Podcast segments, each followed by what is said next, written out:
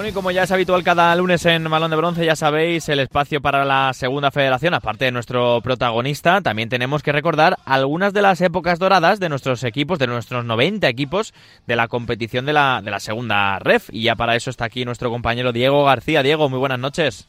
Buenas noches, Rafa. Qué bien, otra semana más. Sí, sí. Hablando del fútbol de verdad, ¿verdad? el fútbol, que nos gusta, ¿eh? Fútbol de bronce, el fútbol de, que se recupera esa esencia, ¿no? del fútbol modesto. Pero bueno, no nos pongamos eh, románticos. Último programa de septiembre, uy, de septiembre, de, octubre, antes de llegar a, noviembre ya. Y bueno, que nuestros eh, bronce livers ya están escuchando este programa y estamos en, en pleno noviembre. Cuéntame qué equipos tenemos por, eh, por delante, por repasar, porque mm, son dos que, oye, tienen su aquel. Tiene su aquel Rafa, el primero de ellos es el eh, Club Deportivo Guadalajara, eh, que está viviendo una, una resurrección eh, con este debutando este año en segunda red, y el segundo del que hablaremos será el Polvorín. Venga, vamos a hablar del Guadalajara, del Club Deportivo Guadalajara, de la temporada 10-11, ¿no? cuéntame un poco cómo le fue. Temporada 10-11, Rafa, en la que el Guadalajara consiguió su único ascenso de momento a segunda división. O sea, que ascendió. Estaba, estaba analizándolo, porque tengo aquí el, guion. Eh, el Guadalajara ascendió a segunda, ¿eh?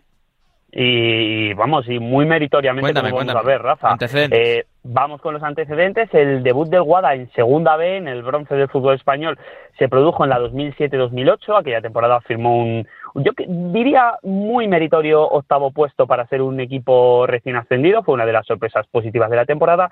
Y en la campaña siguiente, la 2008-2009, finalizó noveno.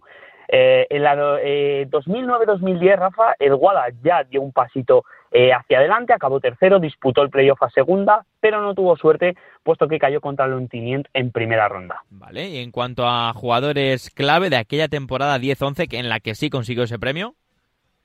Pues vamos a destacar dos nombres. El primero de ellos, Juanjo Serrano, que era delantero, marcó 20 eh, goles en aquella temporada, lo que le valió para jugar con, aparte de con el Guada, con el Lugo y el Mirandés en segunda división. No está nada mal. Y en segunda instancia, Michel Carrilero, que era otro delantero con experiencia en el fútbol profesional, puesto que había militado en el Rayo, Getafe, incluso en el Jerez en primera, además de en el Sevilla, el Sporting o el Almería en segunda. Y que le solemos escuchar aquí en, eh, en Radio Marca, ¿eh? al bueno de, de Michel Abel en cuanto al, en cuanto al torneo. ¿Cómo, cómo le fue, Diego?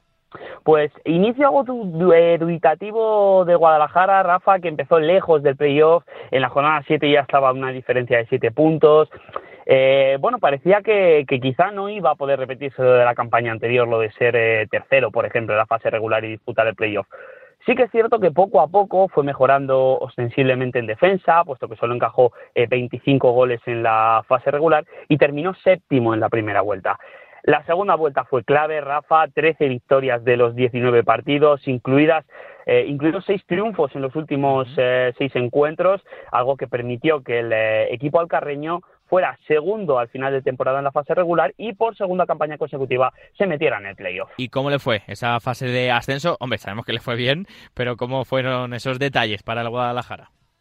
Pues en el playoff el Guada tuvo que afrontar el camino largo hacia el ascenso. Ya en aquella temporada ya los primeros eh, disputaban la eliminatoria de campeones que le otorgaba el ascenso eh, disputando solo una eliminatoria, pero Guada tuvo que eh, superar tres escalones. El primero de ellos fue contra el Orihuela, ganó por un global de 3 a 1 y en la segunda lo hizo por un ajustadísimo 5-4 al filial del eh, Sevilla en, esa segunda ronda. En la final se cruzó con el Mirandés, una eliminatoria histórica porque el Guadalajara jugó la ida en casa, perdió 0-1 mm. con un gol de Pablo Infante en el 89.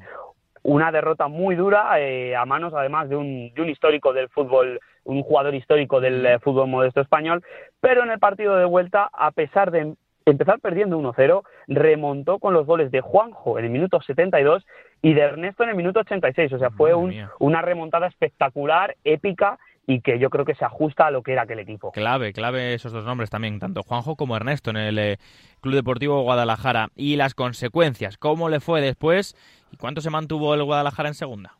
Dos temporadas, Rafa, dos temporadas estuvo el Guadalajara en segunda división, en ambas salvó la categoría pero en la segunda de ellas fue descendido a segunda B por irregularidades en el proceso de ampliación de capital. Una pena porque la verdad es que mm. aquel equipo merecía haber estado mucho más tiempo en la división. Qué pena, y más un, lugar como Guadalajara que, oye, pues también el deporte le, tiene ese, ese espacio reservado. A ver, en cuanto al otro equipo es el Polvorín Fútbol Club, filial del Lugo, y me vas a contar el ascenso que tuvo recientemente. Vamos a los antecedentes.